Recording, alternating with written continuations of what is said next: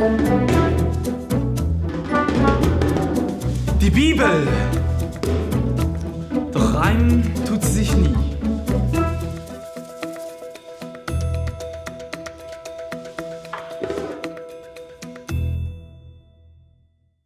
Das Thema heute heißt Poesie der Bibel und ich möchte gerne am Anfang euch erklären, was Poesie bedeutet.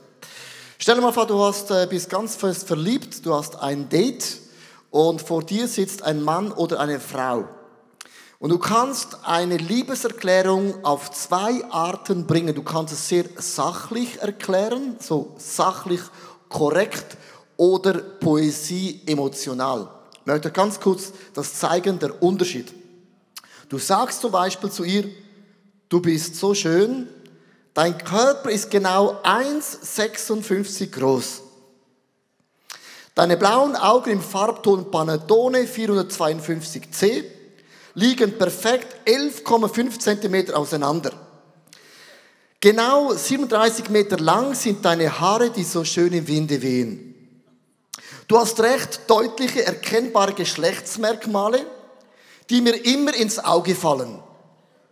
Oder deine emotionale Sozialkompetenz ist atemberaubend, ganze 76 Prozent über dem Durchschnitt. Spricht dich das an? Ist alles korrekt? Du hast alles richtig gesagt. Jetzt kommt Poesie, Emotion, romantisch. Ach, du meine Geliebte.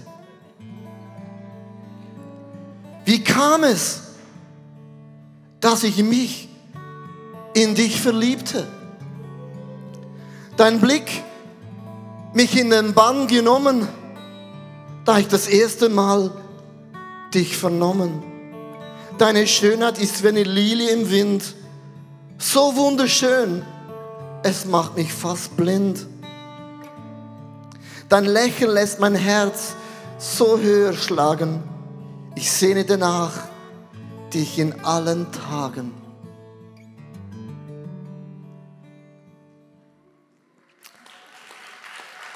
Was spricht dich mehr an? Und das ist genau Poesie. Poesie hat mit Gefühlen und Emotionen zu tun. Ich möchte ganz kurz einmal zeigen, es gibt vier Arten von Bibeltexten in der Bibel. Geschichtliche Texte, zwei Drittel der Bibel sind geschichtliche Texte, Poesie, Prophetie und Briefe. Alle Prophetien, die gesagt worden sind, sind in einer poetischen Sprache geschrieben worden. Poesie bedeutet, es ist Dichtung, Erschaffung und ein Kunstwerk. Es gibt so zwei Wörter, das kannst du dir merken. Poesie sind Emotionen und Poesie ist etwas Paralleles. Etwas, man spricht es an, man nimmt ein neues Bild und sagt genau das Gleiche nochmals aus. In Psalm 139, Vers 5 bis 7, und das ist Parallelismus in der Poesie. Du bist vor mir und du bist auch hinter mir. Ist eigentlich genau das Gleiche. Du legst deine schützende Hand auf mich. Dieses Wissen ist zu wunderbar für mich, zu groß, als ich das begreifen könnte. Also mit anderen Worten, du bist vor mir, hinter mir, über mir, unter mir. Es sind die gleichen Wörter, um das gleiche, also das gleiche Bild verschieden auszusagen, um zu sagen, Gott ist bei mir jeden einzelnen Tag. Erstens, Gott spricht durch Poesie, jetzt kommt das Wort, dein Herz an. Es geht immer um dein Herz. Es gibt fünf Arten, wo Poesie in der Bibel drin ist. Psalmen, die Hälfte der Psalmen ist Poesie. Die Sprüche, Prediger, Heulied und jetzt kommt die Überraschung, Hiob. Nur das erste und zweite Kapitel von Hiob und das letzte Kapitel von Hiob ist die Geschichte, der Dialog mit den Freunden ist Poesie auf dem höchsten Level. Poesie will deine Emotionen ansprechen. Ich möchte es euch ganz einfach erklären. Äh, wenn jemand zum Beispiel, du hast ein Problem in deinem Leben, du hast vielleicht deinen Job verloren, deine Freundschaft ging auseinander, hast etwas verloren in deinem Leben, dann sagt ein guter Freund zu dir, ein Small Group Leiter, sagt, vertraue Jesus. Eine Türe ging zu, Gott öffnet wieder eine neue Türe. Das ist sachlich korrekt und du gehst raus und denkst, das hat mich nicht angesprochen. Sagst das Gleiche aus, Poesie, in einem Liedertext. You give and take away, you give and take away. My heart will choose to say, Lord, your blessed be the name.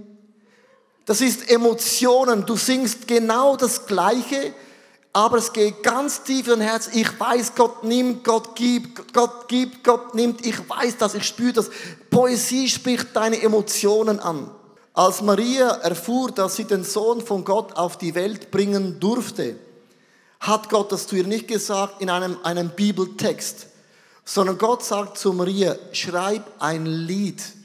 Maria hat ein Lied geschrieben, dass sie den Sohn von Gott auf die Welt bringen dürfte. Warum? Weil als Maria auf dem Feld war, wenn du Lieder singst, kannst du dir die Texte immer behalten.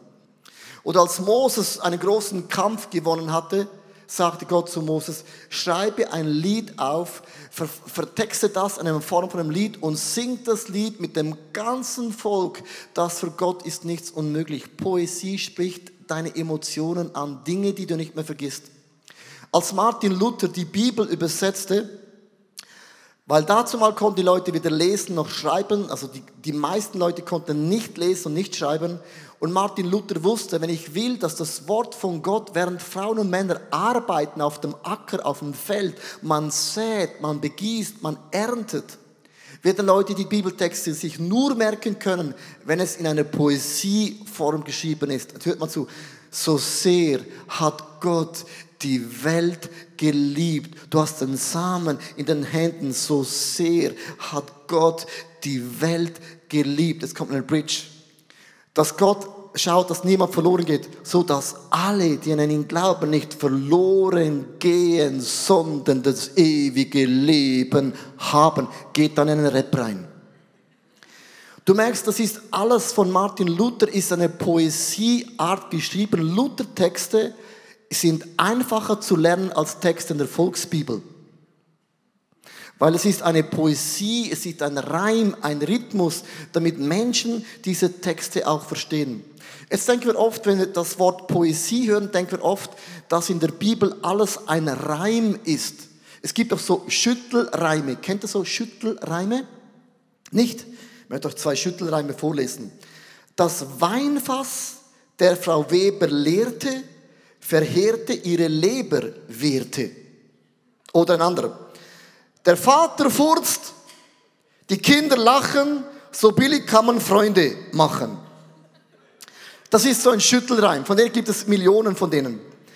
Jetzt ist es wichtig, im Hebräischen gibt es keine Reime.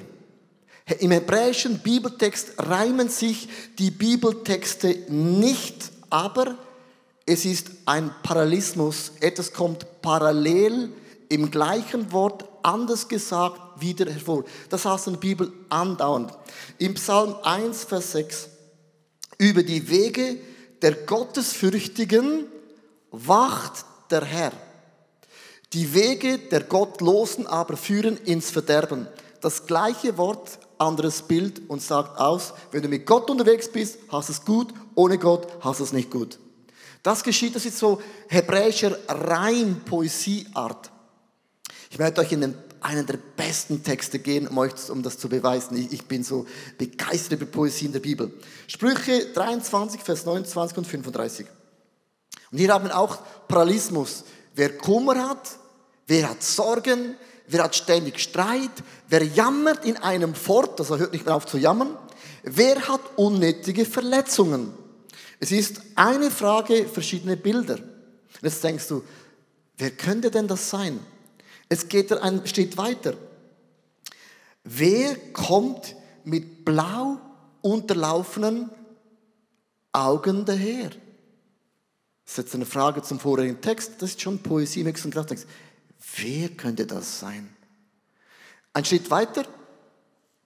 Das sind die, die bis spät Wein trinken und einen Becher nach dem anderen leeren. Das ist hebräische Poesie. Es beginnt im Weinfass hat das Wein, der Wein geht in den Becher, vom Becher geht er in den Mund. Das ist eigentlich Poesie. Hm. Nächstes. Lass dich nicht von dem perlenden, weichen Geschmack des Weines täuschen. Am Ende beißt er wie eine giftige Schlange und sticht dich wie eine Otter. Deine Augen werden seltsame Dinge sehen und du wirst dummes Zeug lallen. Hier doppeltes Dings, Aug und Zunge, ist eigentlich genau das Ähnliche, sagt das aus, du hast schon zu viel Wein getrunken. Also ich würde sagen, hey, hör auf, Wein zu saufen. Aber im hebräischen Dings führt man dich emotional hin, dass du nicht verletzt bist. Nächster geht's weiter. Du wirst torkeln wie ein Seemann bei stürmischer See, der sich an einen schwanken Mast klammert. Hier sagt die Bibel, du bist betrunken. Mit anderen Worten so, ist, ist ein schönes Bild zu sagen, hey, hör auf zu saufen, du bist betrunken. Die Bibel sagt, nein, nein, ist wie ein Seemann und es hat einen Wellengang. So fühlst du dich. Merkst du, poetisch, feinfühlig. Also nichts für Hardliners, sondern mehr für Softliners. Der nächste, du wirst sagen, sie haben mich geschlagen, aber ich habe es nicht mehr gespürt. Ich habe nicht einmal gemerkt, dass sie mich halb tot geprügelt haben. Mit anderen Worten, du hast, bist im Koma. Du hast einen Hangover. Ich sage, du bist so stockbesoffen, du hast rund, rund ge... Aber das sagt es poetisch. Du wachst auf und du hast keine Ahnung mehr, was ist geschehen. Der Zeigfinger ist noch nicht ermahnend, sondern es spricht dein Herz an. Es kommt noch ein Stück weiter. Wann werde ich aufwachen in deinem Vollrausch, damit ich weiter trinken kann? Und die Bibel sagt, ganz poetisch, gell, es geht den nächsten Tag so dreckig. Dein Schädel brummt. Du hast Dinge gemacht, die du bereust Du willst ja wohl nicht noch das nochmals weitersaufen. Das ist Poesie im höchsten Grad. Um dir was zu sagen, aber von Art und Weise, dass du selber auf die Lösung kommst. Wir Europäer sind nicht hebräisch. Wir sagen, hör auf zu saufen, das tut deiner Leber nicht gut und deinem Portemonnaie schon erst recht nicht. Das ist das letzte Mal, dass du es gemacht hast. Poesie bringt ein Bild hinein und sagt, wie fühlst du dich am nächsten Tag? Ist das das, was du immer fühlen möchtest? Ich möchte ganz kurz zeigen, was Poesie und die Bibeltexte nämlich machen. Der Text, man nennt das so einen, einen, einen Kreislauf. Es beginnt vom Becher zum Mund, man trinkt zu viel, es wackelt im Leben und man ist dann plötzlich stockbesoffen. Es kreist dein Problem ein. Aber der Text sagt nicht einmal zu dir, hör auf Wein zu trinken, sondern der Poesie überlässt dir, lupft dich so krass hoch, dass du auf die Antwort kommst, dass du sagst, jetzt höre ich auf. Ich möchte das nochmals ganz anders zeichnen, und zwar ein zweites Bild. Wenn zum Beispiel so ein Bibeltext kommt, wünschen wir uns, dass Jesus jetzt so richtig darüber sprechen würde, wie geht man mit Wein um, mit Süchten um, Punkt 1, 2 und 3 und 4 und dann ist das Kapitel erledigt und dann kommt ein neues Thema. Ist dir aufgefallen, die Bibel geht sprunghaft von Geld, nächstes Kapitel über Sex, bang, bang, bang. Was Jesus macht, auch bei der Bergpredigt, er umkreist dich mal mit diesen Themen. Geld, Sex, Gebet, Kirche, liebe deine Frau, streift das nur ein bisschen an und dann zieht er die Runde ein bisschen enger, wiederholt genau das gleiche wieder. Und dann wiederholt das gleiche wieder und wieder und wieder und es wird immer enger. Mit anderen Worten, am Anfang heißt es, viele folgten Jesus nach, das war die erste Runde. Als Jesus dann ein bisschen den Kreis enger machte, folgten viele nicht mehr nach. Als es noch enger wurde, folgten viele, viele, viele nicht mehr nach. Am Ende waren es nur noch ein paar wenige. Das ist hebräisches Denken. Man umkreist ein Problem und man zieht die Schlinge so ganz langsam an, aber du kommst auf die Lösung. Mega cool. Ähm, der zweite Punkt ist, male dir die Bilder der Texte so lebhaft wie möglich vor Augen. Es gibt einen Grundsatz bei der Poesie. Poesie ist maßlos übertrieben. Poesie hat nicht den Wert, dass etwas auch stimmt. Poesie malt es so extrem aus, ich sage immer, wie James Bond-Filme sind übertrieben. Man kann Distanz gar nicht machen. Poesie ist ähnlich. Ich möchte ganz kurz einen Text vorlesen. Äh, Psalm 74, Vers 13. Du hast das, du hast aufgestört das Meer durch deine Macht. Du zerschmetterst die Häupter der Wasserungeheuer auf dem Wasser. Also muss ich jetzt jeden Bibeltext wortwörtlich nehmen? Die, die sagen, man muss die Bibel immer wortwörtlich nehmen, sage ich, nein, nicht immer. Weil, wenn das, weil manchmal sind Dinge theologisch und auch geschichtlich nicht ganz korrekt und dieser Text würde bedeuten, also dieses Meerungeheuer hat jetzt mehrere Köpfe. Aber wie kann denn der fliegen mit mehreren Köpfen? Wie kann denn er schwimmen mit mehreren Köpfen? Und wo schaut denn die Köpfe hin? Und muss ich jetzt diesen Vers wortwörtlich nehmen und glauben, dass es mehr Ungeheuer gibt? Nein. Hier macht Jesus oder Gott einen krassen Link in die Gesellschaft. Weil alle dazu mal hatten den Glauben gehabt, dass im Meer, auch in den Gewässern, gibt es Seeungeheuer. Die hat man noch nicht gesehen, aber man vermutet, die sind da. Und wenn die kommen, die fressen dich auf einmal auf. Ähnlich wie das, äh, das Beispiel von, von, von äh, das Monster von Loch Ness, oder? Kennt ihr das, das, das, das, äh, den Mythos? Loch Ness, kennt ihr das? Eigentlich war es ein Elefant, der eigentlich Fastnacht machte und sich die Leute ein bisschen hochnehmen wollte da in Schottland. Jesus geht beim Seeungeheuer, ist die Botschaft. Ihr glaubt, es gibt ein Seeungeheuer. Ihr geht fischen, habt Angst. Es kommt ein Sturm, ihr habt Angst, es kommt das Seeungeheuer. Und Jesus sagt, ich durchforsche das Meer so lange, bis ich dieses Teil finde und dann zerquetsche ich es wie ein ganz kleines Trübeli. Und die Botschaft ist bei der Poesie, was ist dein Seeungeheuer? Was macht dir in deinem Leben Angst? Wo glaubst du an Dinge, die, eigentlich, die es eigentlich gar nicht gibt? Zum Beispiel, du hast Angst, du wirst krank, weil deine Mutter war schon krank und dein Großvater war schon krank. Du machst dir Sorgen um Dinge, die eigentlich nicht berechtigt sind.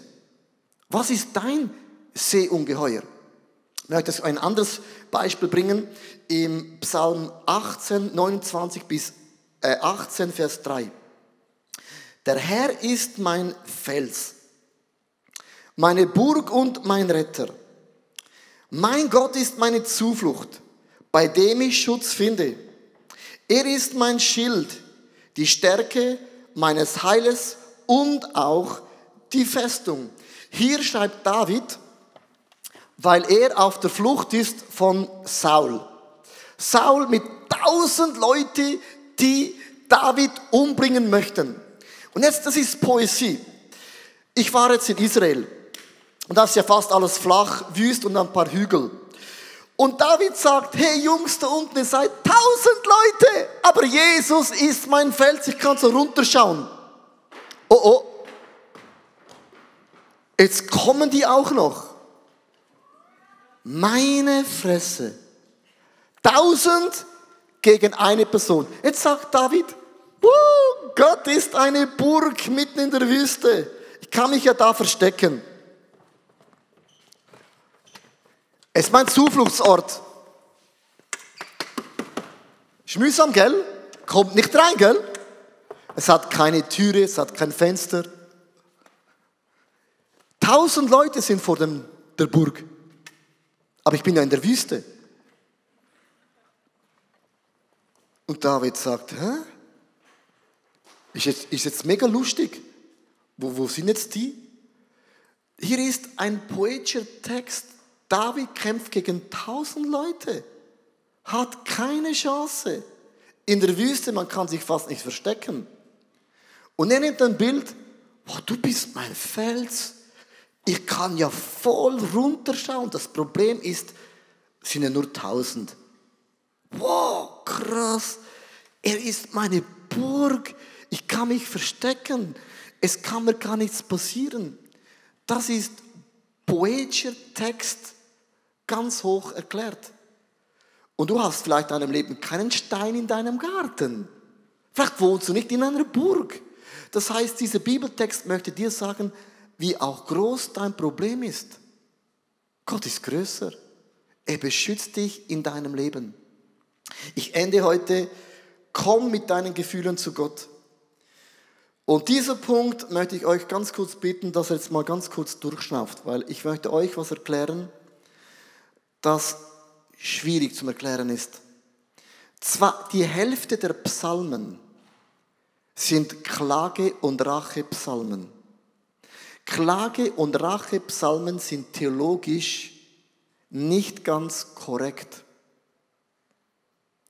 Die Hälfte der Psalmen sind Rachepsalmen zu Gott, wo ein David sagt, Gott, zerstöre meine Feinde, bringe meine Feinde um, schenke ihnen einen Fluch, verfluch sie mit Krankheit, mit Cholera, mit Pest. Das sind ausgesprochene Flüche über Menschen, wo Gott sagt, vergib auch deinen Feinden. Die Rachepsalmen sind theologisch nicht korrekt. Ich möchte euch ein paar Rachepsalmen vorlesen. Psalm 58, reiß seine Zähne aus und schlag ihr das Gebiss aus. Ist geil um zu lesen am Montagmorgen. Ne? Psalm 52, reiß sie aus dem Zelt und zerschmettere sie. Psalm 79, vergelt ihnen siebenfach, was sie mir angetan haben, verfluch sie siebenfach. Psalm 58, ich will ihrem Blut warten oder laufen. Theologisch nicht ganz korrekt. Wenn wir über Poesie der Bibel sprechen, kommen wir über das Thema Klage und Rachepsalmen nicht hinaus. Und ich möchte enden mit einem Gedanken. Ich habe viele Predigen gehört über, wie kann man ein besserer Worshipper sein? Wie kann man Gott, Vater, unser Gebet, Preaching über geistliche Kampfführung, wo man eigentlich fast keinen Bibelvers findet. Aber es hört sich gut an. Es gibt viele Dinge, haben wir gepreacht über Jahre. Ich habe noch nie eine Predigtserie gehört über Rachepsalmen. Die gibt es auch in der Bibel. Wie geht man mit dem um? Rachepsalmen. Ich habe eine Definition gemacht, was ein Rachepsalm bedeutet. Rachepsalmen sind, jetzt muss ich es aufschreiben, hinter das Ohr tätowieren oder aufschreiben. Rachepsalmen sind Verzichtserklärungen zu Gott. Das sind Verzichtserklärungen an Gott. Anstatt dass ich einem Menschen es zurückgebe, lasse ich meinen ganzen Zorn, meine ganze Wut, lasse ich bei Gott aus. Ich klage sogar Gott an.